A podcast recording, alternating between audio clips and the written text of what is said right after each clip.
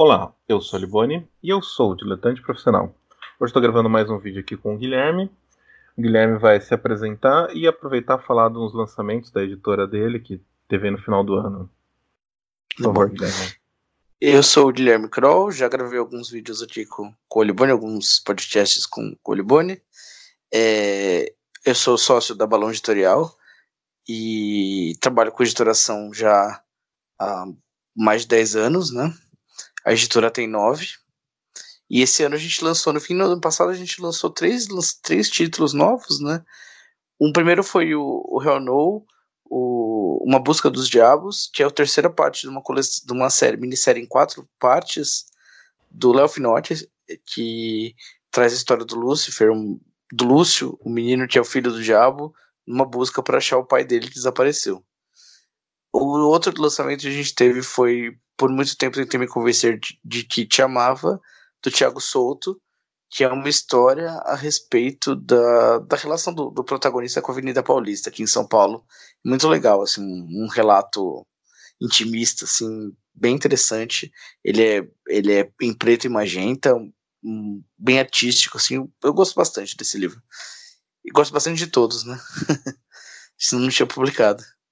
E o terceiro lançamento nosso do ano passado foi Quando Você Foi Embora, da Ana Cardoso, é uma história de, uma menina ter de cuidar de um cachorro depois que o dono dele morreu. O dono do, do cachorrinho morreu e ela tá tendo que lidar com isso, assim, aprendendo a lidar. Muito legal esse quadrinho, muitas pessoas ficaram emocionadas lendo. Recomendo para quem gosta de histórias desse tipo, emocionante. É legal, os três lançamentos são muito bons. E aliás, é, vai ter um sorteio do Por Muito Tempo. Tentei, acredito, do livro do me Thiago convencer. Souto. Tentei me é. convencer que te amava. O título é longo, né? Vai ter um sorteio, é, então fica, fica, ligado no canal que nos próximos dias eu vou postar um vídeo sobre essa HQ e um sorteio dessa HQ. Mas hoje a gente vai falar sobre como se forma um editor. É, o, o Guilherme, quando fala aqui comigo, ele está numa playlist de mercado editorial e a gente está falando a profissão do editor, como funciona, e hoje a gente vai falar a formação desse editor. Então, Guilherme, eu queria primeiro, assim, perguntar que a impressão que eu tenho quando a gente vê assim, a estrutura de uma editora, o editor ele não é uma profissão em si, ele é quase como se fosse um cargo. Você entra como estagiário e termina como editor. É, é exatamente isso? Como que funciona? É, varia bastante, né? Tem, o, tem vários, vários cargos de editores dentro das editoras, né? Geralmente tem um, um editor-chefe e esse, esses nomes variam muito de editora para editora, tá? Mas é basicamente tem um editor-chefe, que é o cara que, que manda em geral ali dentro da, da redação, do, do editorial, né? Tem, tem editores de, de conteúdo, editor de arte, que a pessoa que cuida da arte, tem o editor de texto, de pessoa que cuida do texto, tem os editores assistentes, que são os editores assistentes, obviamente, uhum. E tem os assistentes editoriais, que são as pessoas que estão abaixo do editor assistente. É, quem assistiu The Office, a série do. do Steve Carell. Da, é, do Steve Carell, tinha o personagem que falava que era o, o, o gerente regional assistente e o. Ele sempre corrigia, o, o falava que não, você é o assistente de gerente regional. É isso, né? Tem o editor assistente e o assistente do editor, né? Assistente editorial. E aí tem aí depois tem o estagiário, tem o diagramador, diagramador tanto o estagiário, né? Diagramador e tal, mas é, dentro do, do um editorial tem esses cargos, assim, são pessoas que vêm de, de formações de comunicação variadas, né? Mas isso existe, pode existir mais ou menos cargos dentro de uma redação, de um editorial. Como eu falei, varia de editora para editora, mas basicamente isso. Mas assim, tradicionalmente a gente vê uma geração antes da sua, a maioria dos editores vi... não, não existia, né? A profissão, a formação de editor. E os caras vinham lá de ser jornalista, às vezes publicitário e tal. Como que essas ah. profissões foram se fundindo e virando o que hoje se chama de editor? Como então, se define essa formação? No, no, falando, falando de Brasil, né? Basicamente, né, a gente está inserido no contexto Sim. do Brasil. O, o mercado editorial brasileiro ele é pequeno hoje. Ele, ele é grande porque ele, ele tem uma dimensão é, maior, porque o Brasil é grande e pouca gente no Brasil é muita gente. Ainda assim, né? Hum. Mesmo tendo poucos leitores, é muita gente.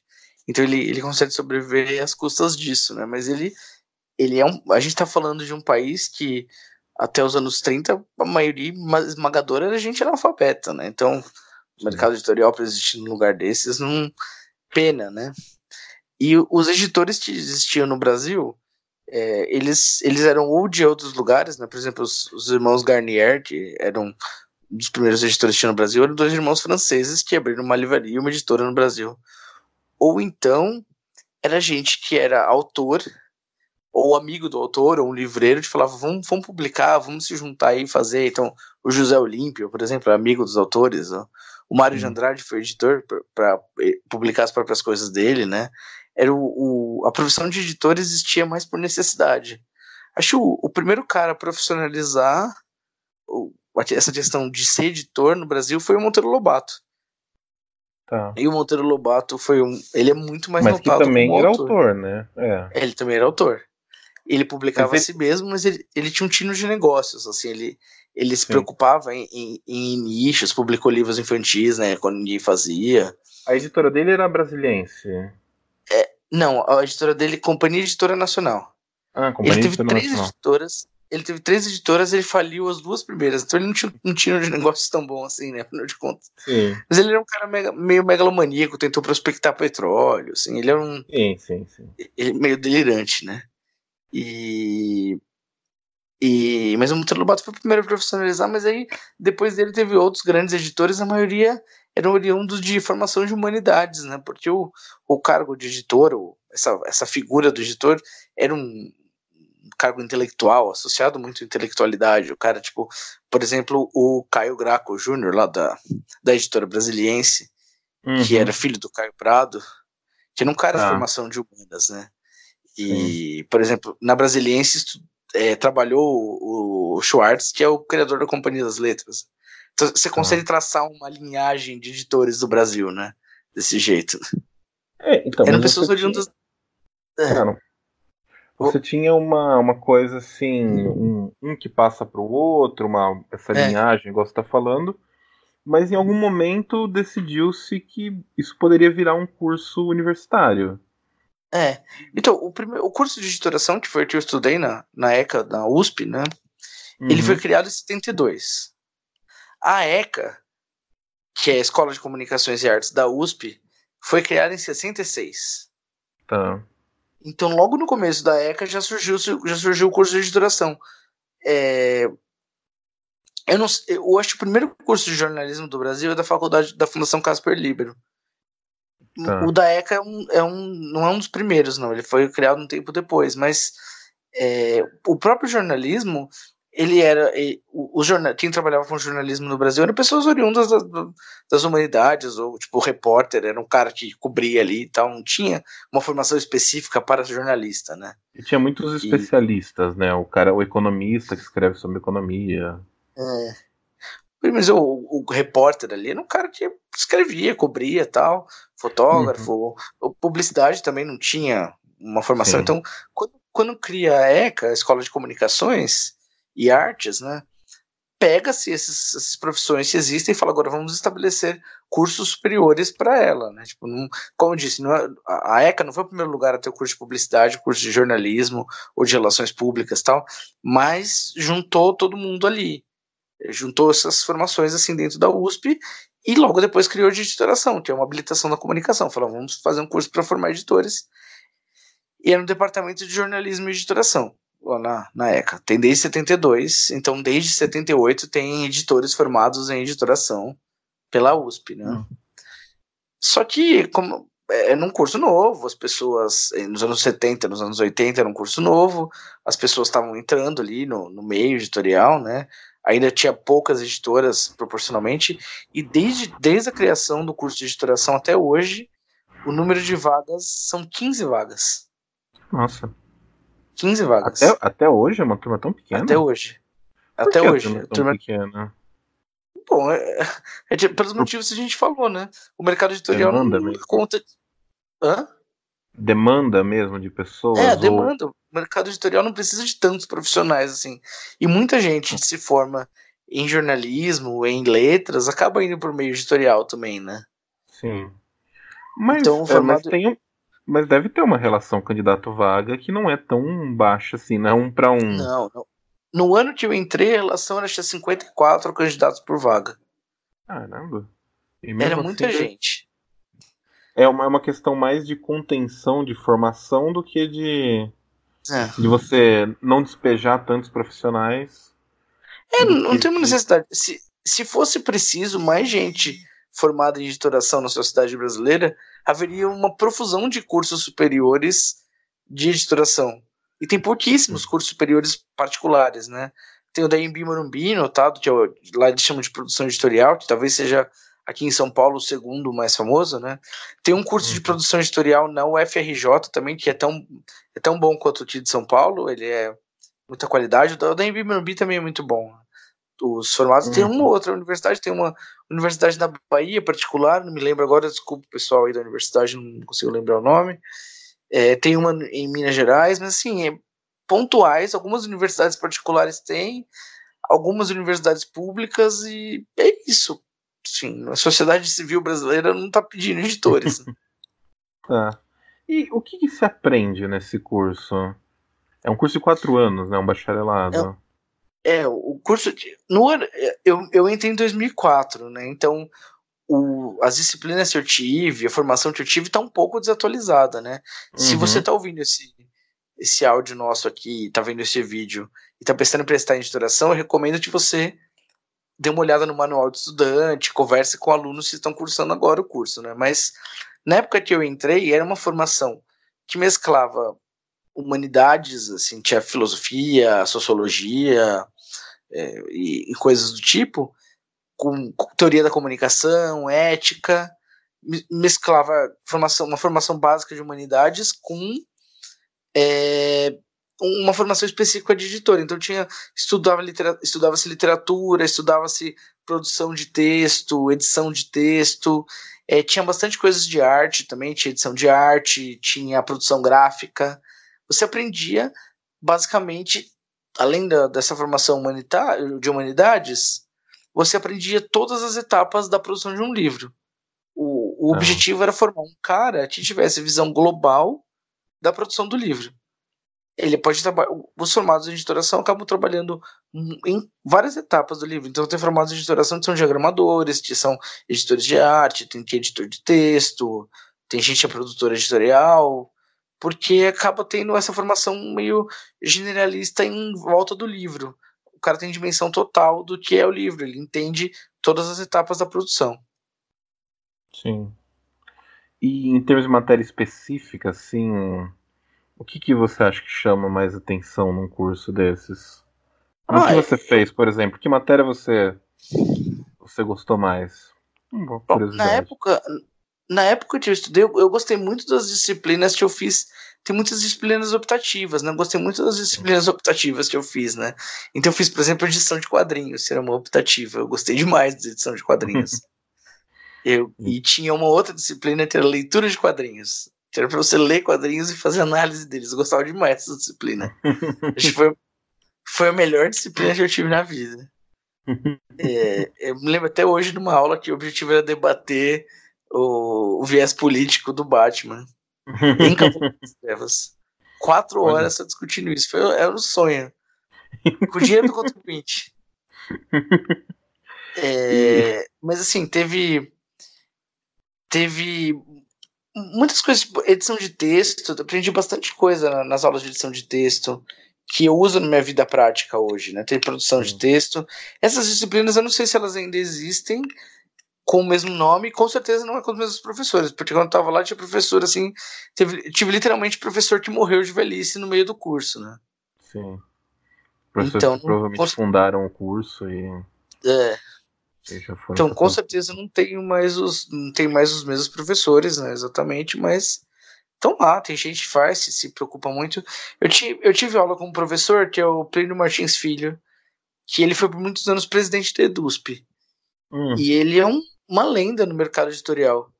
Na época que eu estudei com ele, eu confesso que eu não valorizava muito a disciplina. Eu achava que ele falava uma série de platitudes e lugares comuns, assim, mas uhum. eu já tive a oportunidade de falar isso para ele. Quando eu fui trabalhar, eu vi que a aula dele tinha um tremendo valor, assim, me ensinou muita coisa, coisas que eu que eu coloquei em prática na minha vida e que lá na, na época que ele estava falando eu não, dei, eu não dei tanta atenção, assim, né? Ele falou umas coisas muito legais que a gente aprende na prática se a gente não escuta ele. Por exemplo, uma coisa básica, ele nunca marque lançamento do livro sem ter o livro na mão. Se você marcar o lançamento e a gráfica não entregar, você tá com um monte de convidado lá e não tem livro, né? É, é, uma, uma coisa óbvia. É uma coisa é. óbvia, mas se você não se preocupar com isso, você vai acabar marcando lançamento sem ter o livro na mão e vai sofrer. É, e sem ter visto, o que acontece muito, né? O cara não é. viu o livro e daí, a hora que chega, ele tá errado e na última hora já tá marcado. Né? E daí tem que ir daquele jeito, né? Exatamente. Era uma disciplina que era muito vida real, assim. Ele chamava. Na época chamava Introdução à Editoração, depois ele deu. Ele tem uma, uma aula que é editora laboratório, que você produz um, um produto editorial mesmo, um livro de sai, publicado uhum. pela editora da universidade, né? E na aula de editora laboratório ele falava coisas do tipo, né? Ou a, a necessidade de se publicar clássicos, e como os clássicos uhum. vendem, e quando você é uma editora pequena e, e não tem grana para bancar um autor com nome forte, às vezes você investir em clássicos, mesclar, mesclar clássicos no seu catálogo, ajuda você a criar um nome para sua editora. Né? Então, por isso tem uma profusão de editoras, por exemplo, que publicam Jane Austen. Quando você tem Jane Austen, você vai vender para leitores de Jane Austen. Você não precisa investir em contratar Jane Austen porque é domínio público. Né? É um clássico. Hum. E. Hoje... Sim. E. Hum, como tem várias, você falou, né? Forma-se 15 pessoas na USP, mas tem várias pessoas que vêm de outras profissões. Esse curso ele também ele tem um formato de pós-graduação, não tem? Um MBA, Esse... até, até você dá uma aula no MBA, não é? É, existem algumas pós-graduações, né? Algumas não são específicas, tem pós-graduação na FGV e tal, mas acho, não sei se existe mais essa da FGV. Tem um, um, uma, uma escola de pós-graduação, chama Casa Educação, que tem um uhum. MBA específico que eles chamam de Book Publishing. Colocar o nome em inglês é mais bonito, né? Então, Sim. eles colocam Book Publishing. É, e eu dou uma, uma das... MBA, né? É, MBA, já começa de MBA, né? Master Business. Administration. Sim. Que é um curso lato senso, né? Não é estricto senso. Você não sai. Apesar de chamar Master, você não é mestre em nada se você faz um curso desses. Mas é um curso legal ensina os meandros da edição ali, ensina coisas muito interessantes, como, por exemplo, composição de preço, marketing, editorial. Eu dou uma das disciplinas, que é a disciplina exatamente de história em quadrinhos, nesse curso da hum. Casa Educação. Aí tem um outro MBA que é de uma outra empresa chama LabPub. Esse é só é, ensino à distância. E eles têm um, um, uma série de cursos também, além de MBA, cursos mais que não chegam a ser um curso lato senso, mas cursos mais curtos, né, curso livre. E no LabPub eu também dou algumas disciplinas, né, variadas, a gente está dando curso de tradução lá agora, e eu já dei um curso de, de, de administração de editora, né, varia bastante, conforme eles precisam dos meus serviços, eles me chamam para dar uma aula. E a pessoa que procura isso, assim, ela não fez um curso de editoração, mas se inseriu no mercado editorial? Seria mais ou menos é, isso algumas pessoas estão no mercado editorial e procuram se aperfeiçoar, outras estão no mercado editorial e querem tipo, promoções e vão atrás de um curso desses para ter uma promoção, né? E aí tem um terceiro caso de pessoas que não tem nada a ver e querem entrar no mercado editorial ou simplesmente ter curiosidade. Então, se ela tem um. Tinha um cara que era farmacêutico. Uhum. Ou sei lá, eu tava aqui de bobeira na minha vida e quis fazer esse curso. Tá. É. é mas daí é, é, é, isso daí tem em todo o curso, né? Nesse é. caso. É, mas tem algumas pessoas que, tão, que querem ir, assim. Um, um caso, por exemplo, de uma moça que era. Eu não lembro a profissão dela, mas era uma coisa tipo bióloga ou química, sei lá. E ela falou assim: Eu quero fazer. É isso que eu curto na minha vida. Eu curto livro, eu gosto de ler, eu quero trabalhar com isso. Não quero mais fazer biologia ou química, ou não lembro o que era ela fazer. É, não que seja o caso dessa, dessa pessoa, mas nessas ciências as, as licenciaturas, vamos por assim dizer, tem também uma, uma grande, um grande número de pessoas que vai, se forma em, em matemática, se forma em química e acaba indo para o mercado editorial de didáticos, né? Ah, sim, o mercado editorial de didáticos está sempre à procura de bons editores, especialmente de exatas, né? De humanas também, eles também querem bons editores de humanas, mas por essa proximidade que eu falei lá no começo da relação de, das humanas, das, das humanidades com a editoração, é mais fácil você arrumar editores de humanas, não um editor de história, seja um cara que tem um bom texto, que sabe organizar bem as ideias num, num artigo e tal, etc. Ele consegue ser um, um bom editor de história, né? Com um pouco de treinamento, o cara consegue. Agora, você arrumar um bom editor de exatas é um pouco mais difícil, até pela, pela formação do cara. O cara é menos voltado é. para essa questão da produção de texto, da, do, de, esse tipo de coisa. A, a, apesar de muitos terem essa obrigação de especialmente na área acadêmica, de fazer papers, de fazer estudos acadêmicos organizados e tal, etc., eles não necessariamente têm essa facilidade, essa proximidade de editar textos, né? É, na licenciatura então, eles... da na licenciatura da USP tem uma ou duas matérias de análise de livros didáticos. É. Mas mesmo assim, isso não forma a pessoa, né? Como que essa pessoa chega lá e se transforma no editor? Ah, cara, cara que... putz, o, o, caminho varia demais. Assim, muita gente é, vai, acaba indo lá, ó. Tem meu primo aqui que fez matemática, você não quer ver se ele, se ele não dá conta de revisar um suplemento? Põe uhum. o cara uhum. fazer e acaba entrando nessa vida, assim, né? E, e acaba é, é, meio tortuoso, não sei exatamente como que, que o pessoal acaba indo, né? Mas se você procurar qualquer editor de didático, vai falar, tô, tô precisando diretas oportunidades, procura esse editor de didáticos para trabalhar remoto ou, ou em loco, editores de matemática, física, química, biologia. Sim. Aliás, é, eu acho que é, um, é um, um, um podcast que a gente pode gravar numa outra vez, um só sobre didáticos, né? Que parece que é uma área bem interessante, né? É, eu, eu trabalhei uhum. pouco tempo com didáticos, mas acho que daria para gravar, assim, falar um pouco do básico, uhum. né?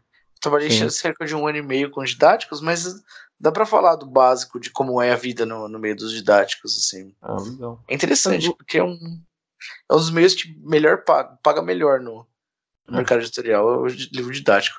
Você que tem filho sabe disso, porque quando você vai comprar um livro didático custa 250 reais. E, Esse dinheiro mas, é pra alguém, né? É, com certeza.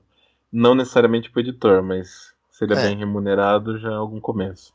Mas, voltando ali pra, pra formação do cara, vamos pensar num, numa linha prática. O cara fez lá, foi igual você, prestou vestibular, fez editoração na USP e tal. Daí ele vira um. Ele tem, vai começar como um estagiário numa editora. O que, que um estagiário faz numa editora? Bom, geralmente os trabalhos de estagiários são na editora, é meio o trabalho de estagiário em qualquer lugar. O cara vai tirar xerox, vai organizar o arquivo, vai, fazer esse tipo de trabalho braçal ali que o editor não tem tempo para fazer. Primeira coisa, né? Mas é um dos primeiros trabalhos que a gente costuma passar para o estagiário quando começa a trabalhar com a gente, e eu sei que alguns colegas fazem isso também, é mandar o estagiário revisar o catálogo da editora. Hum. Revisar o, o, catálogo impresso, mesmo o catálogo virtual, PDF. Revisa aí, acrescenta os livros novos que a gente lançou tal. Porque, primeiro, se você tem um pouco. É um trabalho que não é tão estratégico, se apesar de ser, de ser um trabalho estratégico no sentido de que o catálogo é porta de entrada para muita gente, ele não é um trabalho essencial. Mas ele é um trabalho que faz o estagiário ficar familiarizado com o catálogo da editora, obviamente. Ele sabe o que, que ele vai editar ali, né? É um dos primeiros trabalhos que a gente coloca o cara para fazer. Outros tipos de trabalho que o estagiário começa, começa fazendo é, é tem um tipo de serviço que chama cotejo, que você hum. bate uma prova revisada com uma prova emendada, corrigida, né? Se todos as, os pedidos de correção da prova revisada foi feito na prova corrigida. Aí o estagiário bate isso para ver se tá certo, né? É um trabalho meio de corno ali, você ficar batendo prova, cotejando, mas é uma coisa que é bom também o estagiário, aí ele fica familiarizado com as marcas de revisão, e não só com as marcas, mas também com o tipo de emendas que são feitas em um livro, tipo de, coisa que o revisor atenta, esse tipo de coisa, assim, né? É, o, outro trabalho de estagiário é, é ir atrás de, de coisas tipo foto no, no estoque, no Shutterstock, uhum. fazer pesquisa de iconográfica quando aparece, né? Grandes editoras têm um departamento de iconografia próprio, né? Mas quando você numa editora pequena, você põe estagiário para fazer a pesquisa iconográfica. e o que, que esse cara assim, ele tem que. Ele tá lá na editora tal, tudo bem, mandou ele tirar xerox, mandou ele organizar o catálogo. O que ele poderia tentar aprender? Assim, o que é importante para ele aprender no, no dia a dia dessa, dessa editora? Eu acho que é legal ele ver o texto depois de ter passado na mão do editor, de um preparador de texto, e ver o que, que o editor, o preparador de texto, alterou naquilo. Entender o que, o que, o editor faz ali com o texto, né? Quando, quando tá corrigindo um texto, mexendo num texto, fazendo o proofreading, né? Uhum. Outra coisa que, se o estagiário for um cara de arte, ver que tipo de, de observações que o editor de arte está fazendo, que tipo de, de serviço que, que o editor de arte pensa para o livro ficar fechado legal, tentar. Eu acho uma coisa essencial para o estagiário fazer, se ele tiver oportunidade, é ir acompanhar o livro imprimindo na gráfica. Hum. Ter essa, essa visão industrial mesmo da edição, da impressão. Porque isso te dá uma dimensão muito legal de, de como é o, feito o livro de fato, né? Tem que aproveitar enquanto a gente não tem gráfica no Brasil, né? Ah, sim. Porque. Mas é, quando você fica lá no escritório fazendo arquivo digital, ou mesmo prova impressa, e depois recebendo o livro pronto, faz você perder um pouco da dimensão industrial do que é o livro, né? Sim. Então, legal. Eu, eu gosto muito, eu, além de, de formado de editoração, eu fiz mecânica no, no colegial, né? Fiz um curso hum. técnico de mecânica. E eu gosto muito dessa coisa do chão de fábrica, de, de ver ali a, as coisas acontecendo. Eu acho que é uma experiência muito legal essa produção industrial do livro. Bacana. E, é, aliás, você falou uma coisa de arte que eu fiquei com uma curiosidade. É, quando você está lá fazendo o curso, você falou que tem várias matérias de arte e tal. Para o cara virar um editor de arte, o, o, curso universitário, ele basta ali o, o curso de editoração ou ele tem que correr atrás de outras coisas? Olha, eu acho que é legal ele correr atrás de outras coisas, especialmente porque o curso de editoração ele perdeu muito da formação de arte o, na USP, né? Estou falando especificamente tá. da USP, quando foi criado o curso de design na USP. Muito hum. do, muitas das pessoas, os editores de arte, vêm desse curso de design agora, né? Que é um curso hum. só de arte. E é um curso interunidades, né? Mas ele, ele funciona mais na FAO, Faculdade de Arquitetura e Urbanismo.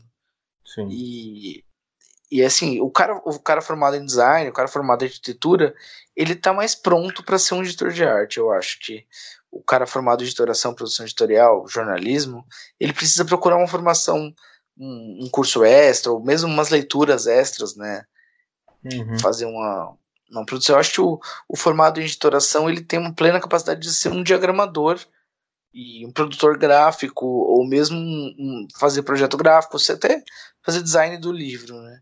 Mas ser um uhum. editor de arte ali, eu acho que é, o cara precisa estudar um pouquinho mais e atrás de uma formação a, além do que é oferecido no curso.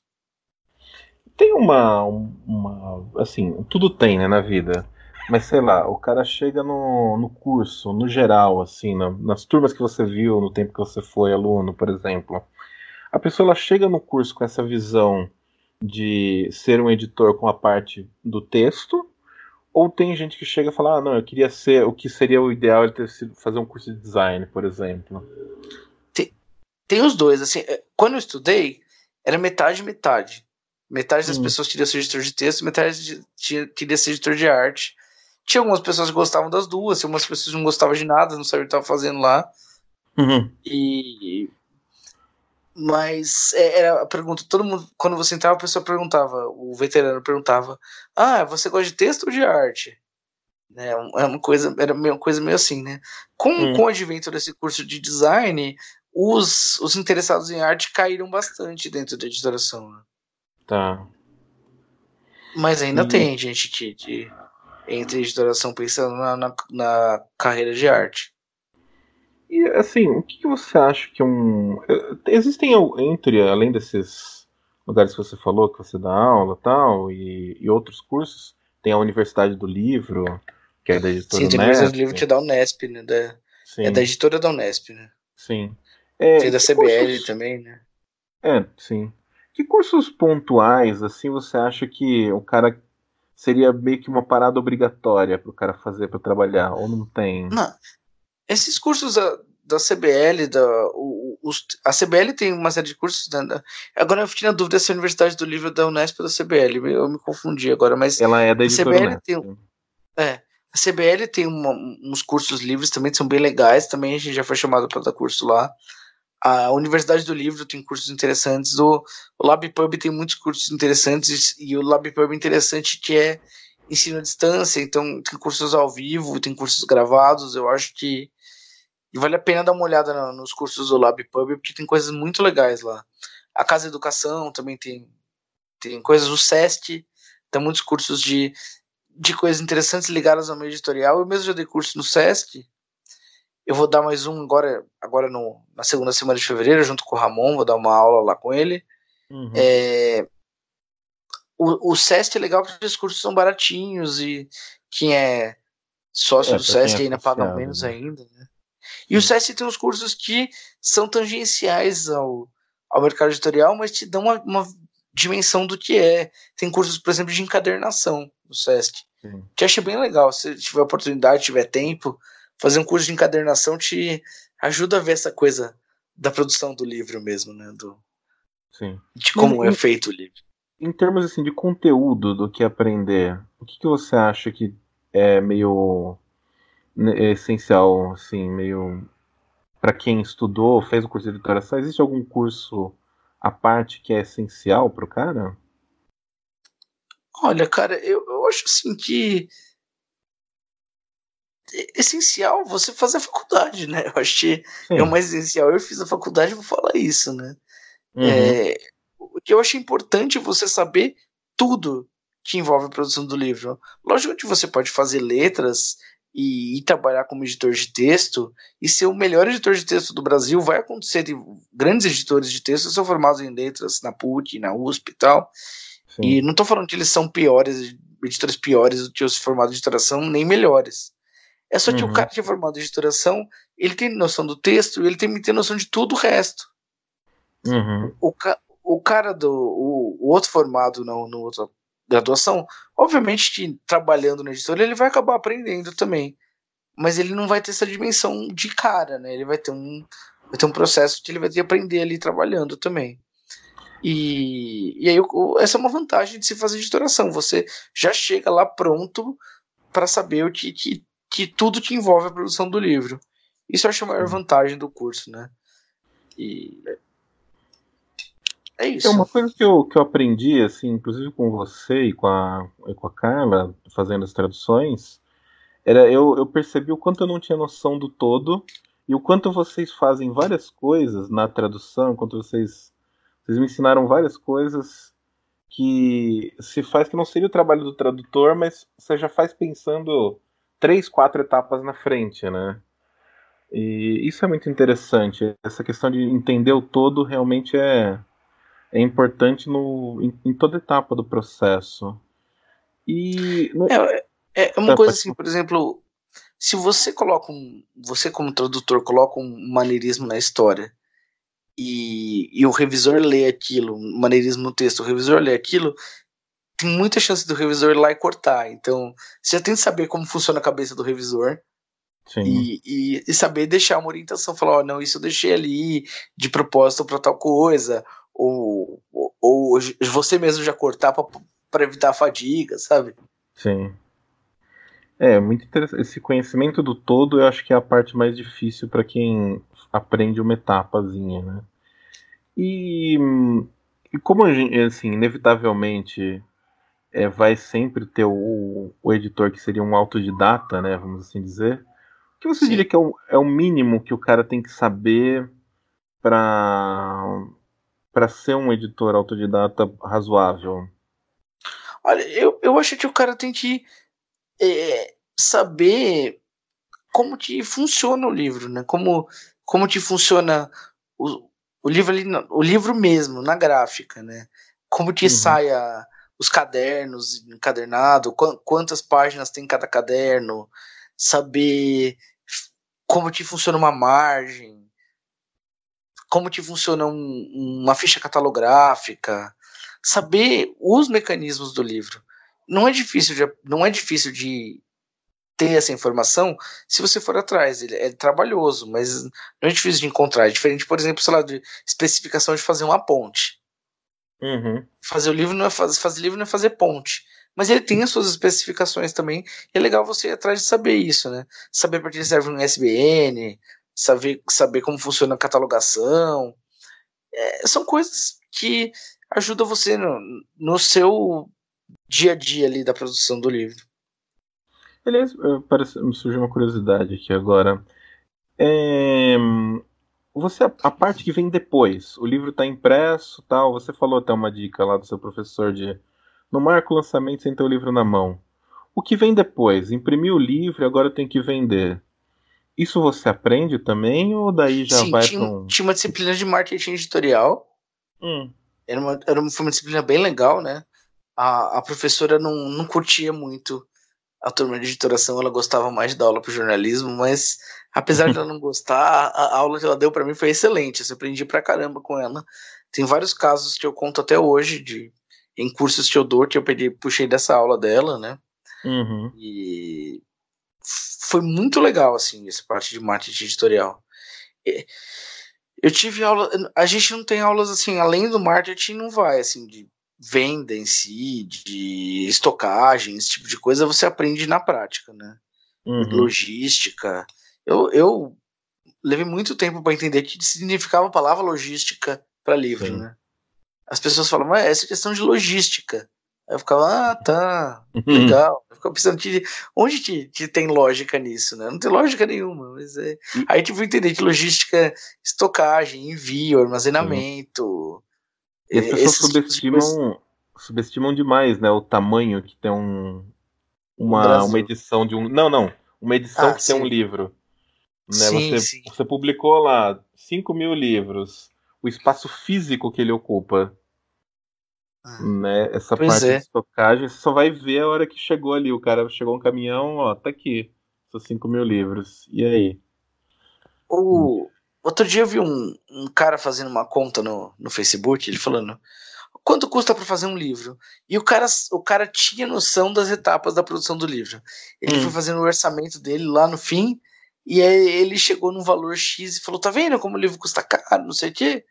Hum. Só que aí eu, eu respondi, não, eu, eu geralmente deixo o pessoal com cagação de regra em paz na internet, né? Mas essa eu não aguentei, eu respondi, porque eu falei, cara, você tá ignorando logística. Quanto te custa Sim. o frete? Ah, o cara morava na Europa. Ele falou, na Europa, o frete custa X. No Brasil, o frete custa 10X. No Brasil, o, o frete. Se eu, se eu mandar um quilo de livros, mandar 20 livros, da minha casa até o Tatuapé, eu vou pagar 20 reais. É um livro, é um exemplar já. Então, então eu tenho que vender mais um exemplar para poder pagar o frete só de mandar da minha casa até o Tatuapé. O Tatuapé é de perto. Se eu tiver Uhum. mandar até, o, até a Bahia, quantos livros são, né? Isso, isso se eu estiver vendendo o livro. Por isso o livro ficar estocado no meu estoque e não vender, e eu nunca sei se o livro vai vender antes, ele tem um custo de estocagem. Quanto que se mede? Como é que eu meço o custo de estocagem no, no preço final? Eu não sei. Eu, eu pago um galpão X, porque eu tenho X livros, mas eu lanço um livro que é um flop. Esse livro vai ficar lá no meu estoque por quanto tempo? Por cinco anos? Cinco anos eu pagando a estocagem dele. Cada ano, cada dia que passa, o livro custa mais caro para mim. Sim. E aí, não tava nessa conta de papel de pão desse energúmeno aí. E aí, enfim, eu fiquei meio nervoso com isso. Mas enfim, é as pessoas não sabem o que elas estão falando, elas falam que te dá na Sim. cabeça. É fácil fazer conta sem saber de fato. E assim, pra gente meio que encaminhar aí pro encerramento, tem alguma coisa que você acha que você não aprendeu no curso, que você depois você aprendeu com a vida e que talvez você quisesse ter aprendido lá atrás? É, a primeira coisa, acho que foi isso, essa questão da, da logística mesmo, como funciona. É, é, um, é uma coisa meio de conhecimento talvez que não seja exatamente de editoração, conhecimento básico para qualquer produto, assim, mas é talvez eu, essa parte mais de negócios é um negócio que, que o curso deixa um pouco de lado. É, eu, eu, sempre falo isso para os alunos. Antigamente o pessoal me chamava para dar palestra para os calouros, agora eles pararam de me chamar. Sei lá por quê, acho que perderam meu, meu e-mail. Um dia eles acharam de novo, eles me chamam. Eu sempre falava na, nas palestras, eles me chamavam para os calouros, eu falava assim: é, o objetivo da universidade pública não necessariamente é formar um profissional. O objetivo Sim. da universidade pública é estudar um assunto. Então, a faculdade de editoração estuda-se editoração no Brasil. O cara estuda tanto a editoração no Brasil como ela é feita, que ao fim do curso ele é até capaz de trabalhar com isso. mas assim, é, mas, mas é, é bom a gente entender essa dimensão. A universidade não do jeito que ela é concebida, ela não, não, não tem essa visão de trabalho em si, trabalho, trabalho mesmo, né? E nem, nem tem que ser. Ela é para você gerar conhecimento, gerar conhecimento sobre determinado assunto, um conhecimento que reverte para a sociedade. Uhum. E mais você estuda tanto essa porcaria que você vai lá e fala, eu sei fazer isso aqui agora. Sim. Mas, mas por, por causa disso, porque a universidade é estruturada desse jeito, especialmente ali na, na, no curso de editoração da ECA, não tinha exatamente uma formação é, precisa de negócios, de, de como gerir o seu negócio, como fazer uma, uma composição de preço, uma coisa que eu aprendi, que eu aprendi na prática, ou, ou como lidar com logística, ou mesmo lidar com, com picareta que vai prometer e não entregar, esse tipo de coisa. N não dá ali, né? Você acaba tendo que lidar com isso na vida real. Fechar o seu ano tomando um calote. É. Bom, isso aí padrão. Você, além do custo de estocagem, você já começa a incluir no, no custo do livro o calote. Sim. E não é pouco calote que você toma no mercado editorial, viu? Sim. E, tinha, um, tinha uma coisa, você estava falando de concepção da universidade pública, não, não tem a ver só com o curso de editoração, mas tinha um negócio interessante. Por muito tempo, é, a maioria das faculdades da USP, elas foram tentando transformar todos os seus professores em regime de dedicação integral, que o cara só trabalha é. na universidade, fica lá. RDIDP. Faz... Né? É, o RDIDP, dando aula e fazendo pesquisa. Mas depois de um, um, muitas décadas, né, é, algumas faculdades, a de matemática é um caso desse, eles começaram a repensar isso e começaram a achar que assim eles teriam que ter um número mínimo de professores é, que não estivessem em dedicação integral para que é, esse cara trabalhasse parcial, né? é a dedicação parcial justamente para esse cara trabalhasse em outro lugar e trouxesse uma experiência diferente porque é, eles é legal, começaram a achar que estava tudo muito fechado ali dentro é, mas eu hum. acho interessante isso. Eu acho uma coisa de, é legal mesclar, até porque o cara traz o que está acontecendo ali agora, né? Sim. Os professores, eu tive aula com professores excelentes, que, por exemplo, tinha uma professora que tinha editado João Antônio nos anos 60. Só que, Sim. tipo, ela editou João Antônio nos anos 60 e depois não editou mais ninguém nos anos 90, né? Tipo, tava lá na USP desde então. Sim, isso é muito complicado. É. E e a, só, só pra fechar agora uma outra coisa que eu lembrei, você falou, ah, você é, tem a editora Júnior, né? Sim. Ah, e na editora Júnior, ela. Você tem um professor que te orienta? Como que funciona, mais ou menos? É, isso é um, um, capítulo à parte, né? O pessoal que tá é. na universidade aí, que trabalhou em empresa júnior, sabe que como funciona, vou explicar rapidinho, né?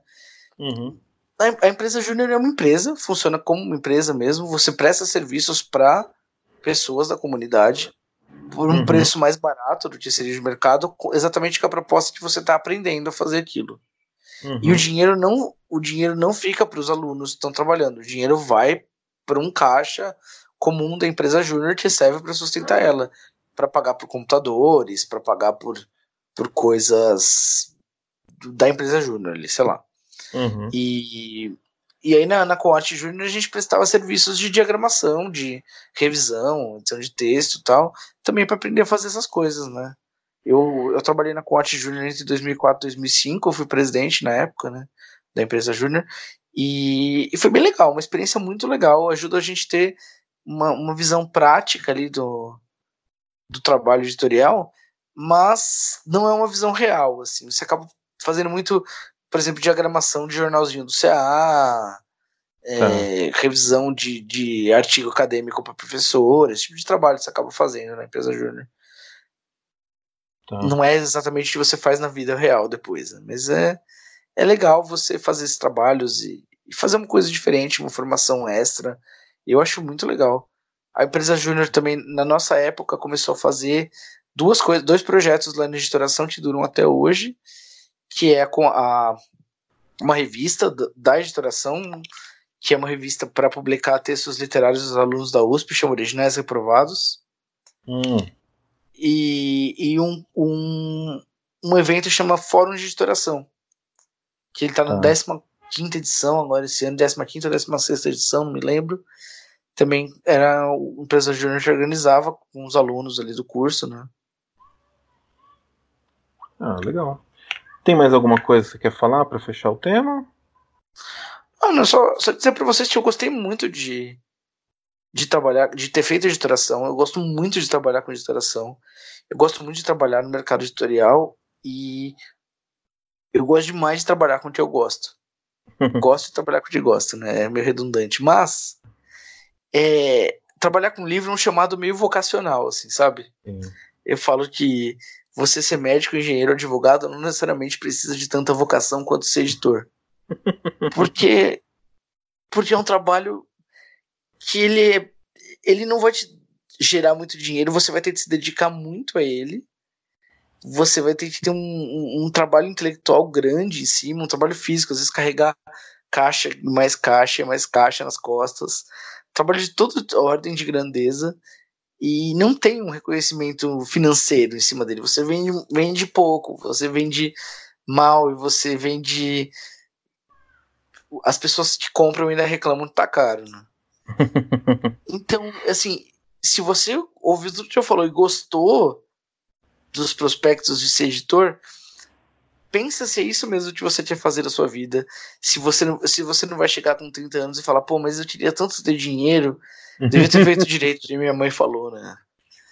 Sim. Talvez, assim, tipo, se, se for uma coisa importante, porque é, o trabalho de editoração ele demanda que você se sinta vocacionalmente impelido a fazê-lo.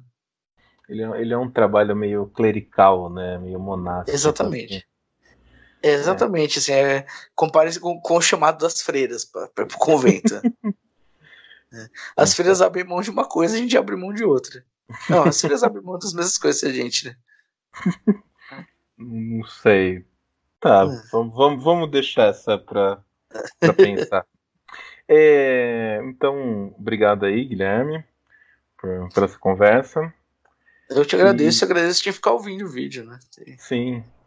E 45 esse... minutos a gente falando. Sei lá. E quem tá vendo o vídeo, tá vendo aí no fundo, eu fiz um retrato do, do Newton, uma releitura de um retrato do Newton por um motivo específico. O Newton ele era um cara muito perfeccionista e teve dois livros dele que depois que estavam impressos ele encontrou um erro nos livros. Um prim o primeiro foi um erro de impressão e um outro foi um erro que o editor pegou o manuscrito errado, né, que ele mandou não usou o último manuscrito e daí saiu um erro impresso. E o Newton mandou tirar o nome dele da capa dos livros e ele não é creditado por esses dois livros que tinham um erro em cada livro.